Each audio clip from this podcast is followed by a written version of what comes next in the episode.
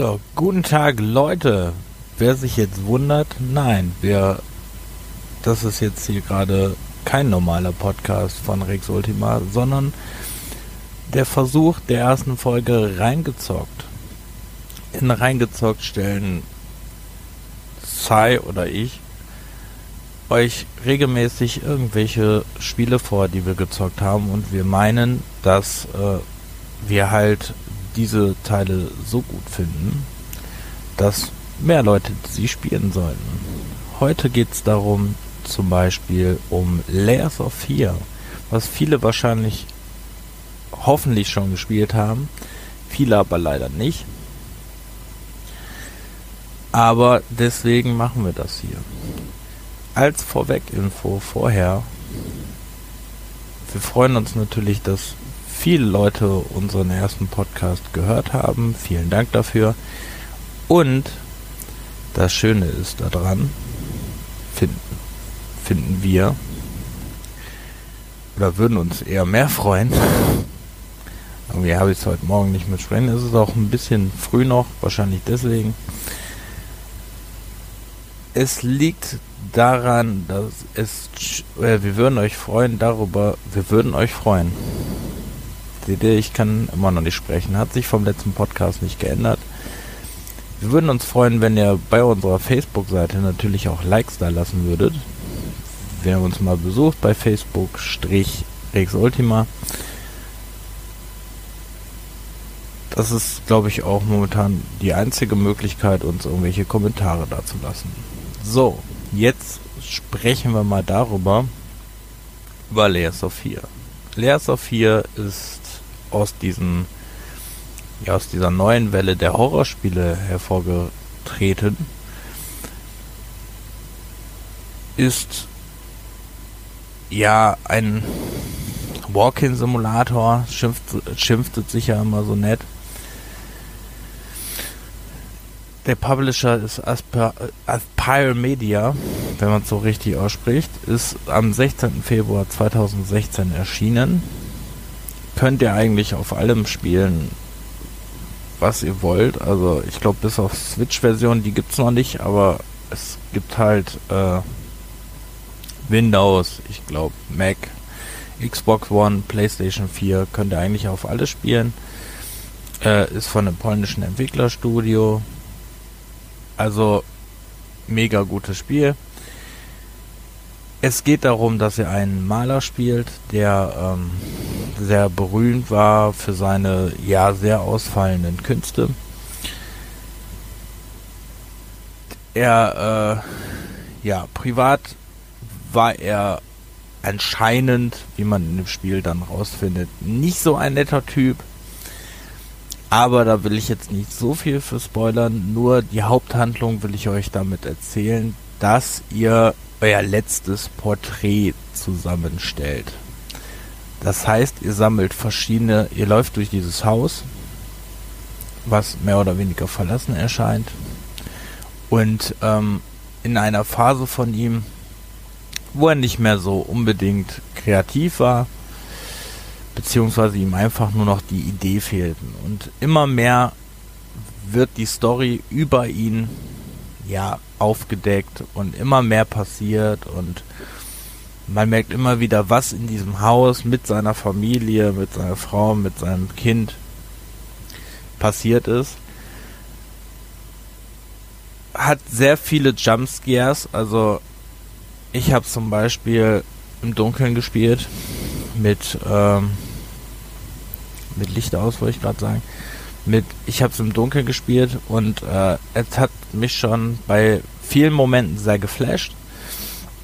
Und äh, also das ist schon manchmal sehr fies.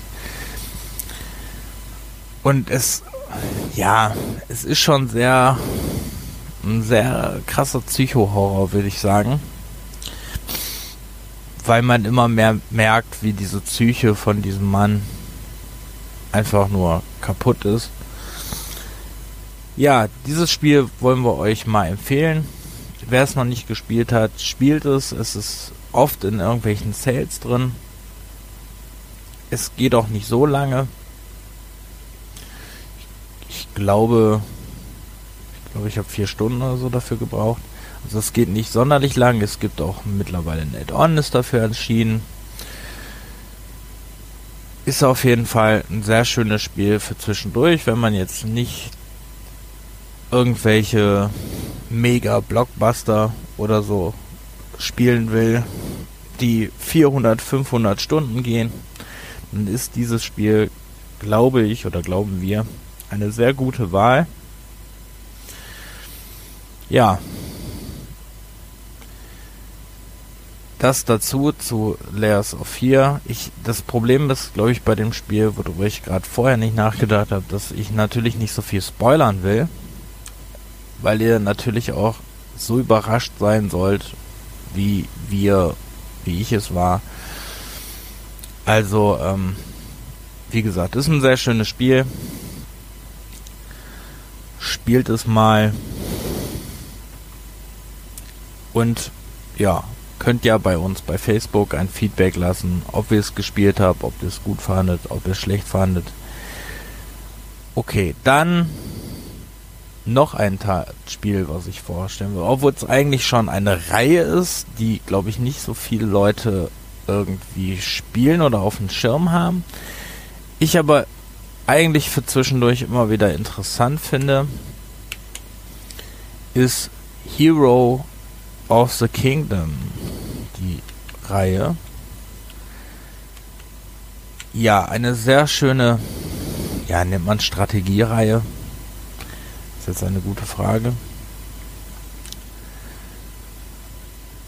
Ist auf jeden Fall eine, ähm, gibt es halt für Windows, Mac oder Linux, ist eine, ähm, ja, sehr schöne Klickstrategie. Also ihr müsst da verschiedene Sachen suchen, verschiedene Aufgaben erfüllen.